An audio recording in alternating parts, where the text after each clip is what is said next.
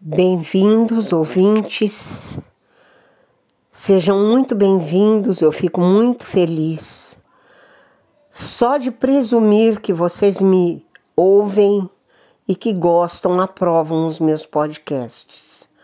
Porque tratamos de arte, tratamos de literatura, contamos histórias, relembramos obras memoráveis da nossa literatura e da literatura estrangeira, a literatura sempre nos fornecendo condições de vida, condições de entendimento do mundo, dos altos e baixos da vida, dos percalços, das indecisões, dos enfrentamentos e nos devolvendo sempre uma solução ética que é uma solução de felicidade.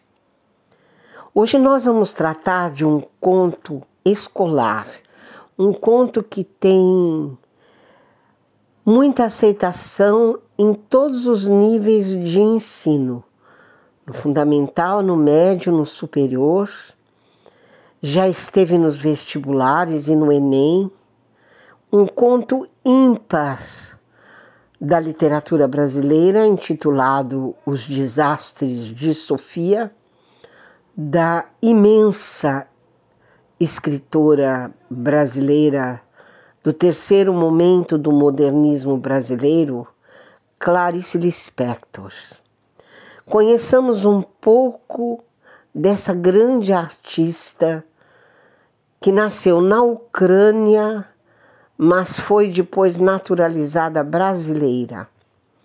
Ela veio para o Brasil com a família aos dois anos, todos escapando das guerras que aconteciam ali onde viviam, e vieram para o Nordeste, ficando um tempo em Maceió, um tempo em Recife, tanto que ela se dizia pernambucana. Mais tarde, ela vai para o Rio de Janeiro, cursa na Universidade Federal do Rio de Janeiro Direito e se forma. E se casa. Casa com um diplomata e viaja o mundo. Viaja muito, se torna jornalista e escritora, sempre escrevendo muito viajando muito e escrevendo muito. O casamento dura 16 anos e quando acaba o casamento, ela volta para o Rio de Janeiro com os dois filhos que nasceram deste casamento, Pedro e Paulo. E é justamente ao Pedro que ela dedica um conto infantil extraordinário chamado A Mulher que Matou os Peixes. Escreveu muitos contos, escreveu o Lustre, escreveu Casos de Família, Amor, Festa de Aniversário. E obras, romances. Eu os li quase todos, que são magníficos os romances de Clarice Lispector é um desvendamento da alma humana. Eu li o seu primeiro romance, A Paixão Segundo GH, li também A Maçã no Escuro, Uma Aprendizagem ou O Livro dos Prazeres, e a sua última obra, que já foi levada a cinema, intitulada A Hora da Estrela, magnífica obra. E não há como não aplaudir essa grande artista que morreu tão jovem, aos 56 anos, vítima de um câncer de útero. Ela nasce na Ucrânia em 10 de dezembro de 1920 e morre no Rio de Janeiro em 9 de dezembro de 1977, um dia antes do seu aniversário. Os Desastres de Sofia é um conto tão singular que interessa tanto a professores como a todos nós que fomos alunos, porque trata dessas relações complicadas entre professores e alunos. E Sofia é uma menina que está ali por volta dos nove anos e meio, quase dez anos, cursando o terceiro ano do grupo escolar, que era assim que se chamava a, o ensino fundamental naqueles anos, naquele tempo em que é, Clarice Lispector é, foi aluna ali no Nordeste. Nem podemos dizer que tem alguma coisa a ver com a sua biografia, mas é um conto muito singular. E conta-se que Sofia vai para o terceiro ano escolar e se molesta, se confunde, se desespera às vezes com a presença daquele professor que lhe ministrava aula naquele ano.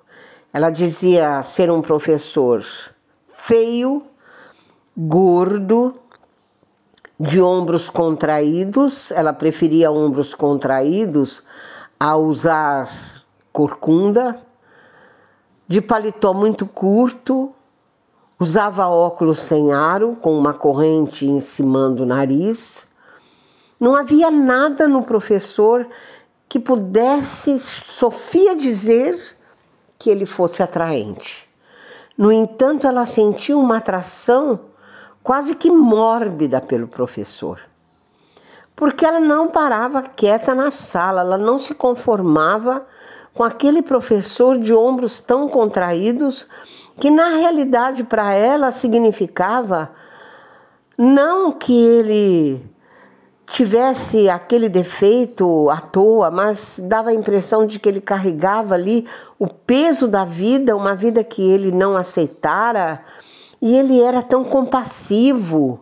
Ele tinha e manifestava aos alunos uma controlada impaciência com aquela classe numerosa de alunos barulhentos e ela queria reação desse professor, não só na sala de aula, mas queria reação eh, lutando contra as opressões da vida e que ela faz essa leitura do professor. Era um homem oprimido que não soube lutar pela vida.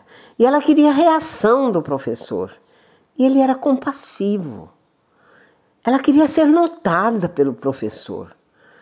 Então ela fazia piadinhas, ela gargalhava em sala de aulas, ela era atrevida, ela não dava sossego para o professor, de modo que um dia ele teve até de dizer a ela: Cale-se, menina, senão eu tenho de colocar você fora de sala. Na hora ela se sentiu infortunada e ao mesmo tempo triunfante. Infortunada porque fora chamada a atenção, mas triunfante porque, afinal de contas, ela chamou a atenção do professor e até respondeu: Pode me pôr para fora, me coloque para fora. Mas ele não colocou para fora. Ele não teve nenhuma reação.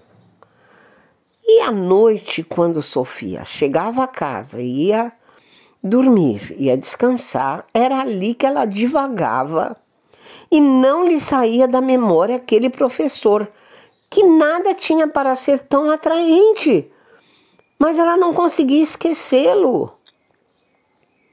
E ela imaginava que talvez ela fosse a sedutora, que o seduzia pela tentação e ele fosse o santo.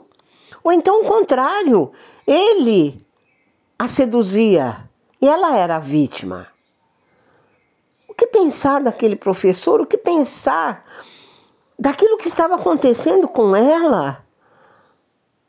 Que é justamente o que acontece mesmo com as primeiras manifestações hormonais da sexualidade.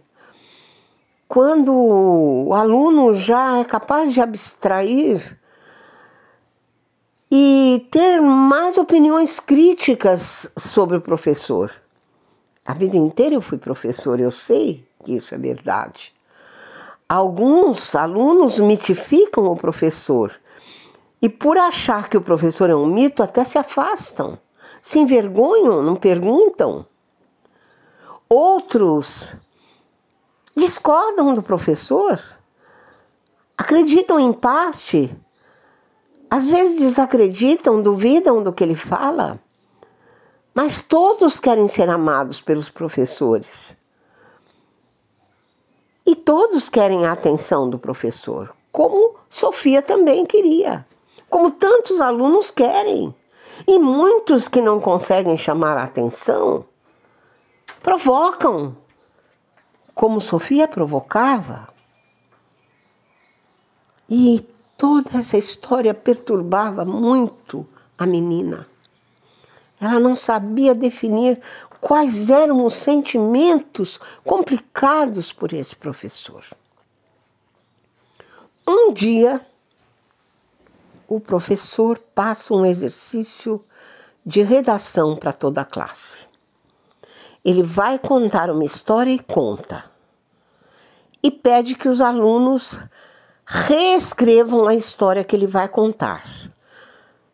Podem mudar a história, mexer na história, mas que tomem por base aquela história e reescrevam. E ele conta o seguinte: que havia um homem que queria ficar rico e soube que por ali perto de casa havia um tesouro escondido. E ele sai a procurar esse tesouro e procura muito, e procura sempre e não acha. E ele retorna à casa.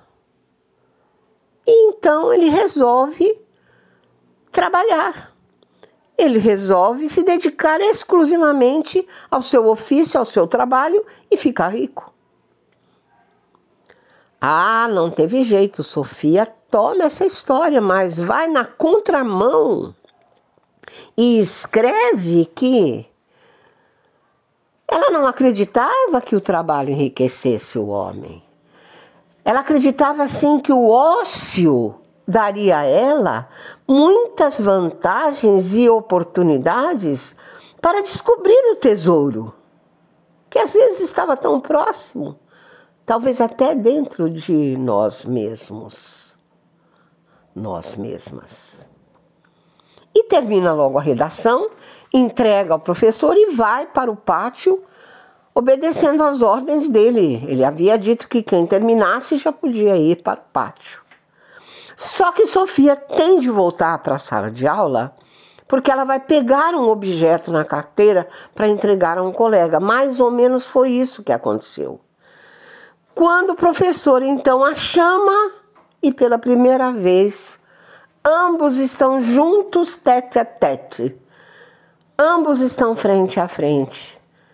Ela nem sabe se olha para aqueles olhos obscuros do professor, que esboça um sorriso inocente e é até a feiura mais inocente que ela havia já visto. Baixa os olhos e escuta o que o professor tem a dizer a ela. E ele diz a ela que ela era muito engraçadinha, que ela era doidinha, mas que escrevia muito bem, que ele tinha gostado muito da redação que ela escrevera. Ela fica mais confusa ainda, abaixa a cabeça e sai da sala e vai para o pátio. E só muito tempo depois, quando ela tem 13 anos, ela já cursa uma outra série, uma outra série. Ela já é uma mocinha, ela já está arrumadinha, é, bem penteada, bem vestida. Até gostaria que o professor a visse assim. E passando pela rua, um colega a chama e ela diz: O que foi? O que aconteceu? O que você quer comigo? E recebe a notícia que veio gritada. Nessa madrugada, Sofia, o professor faleceu. O professor morreu nessa madrugada. E ela fica petrificada.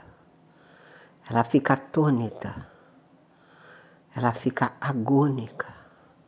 E ela diz que se sentiu como uma boneca partida ao meio.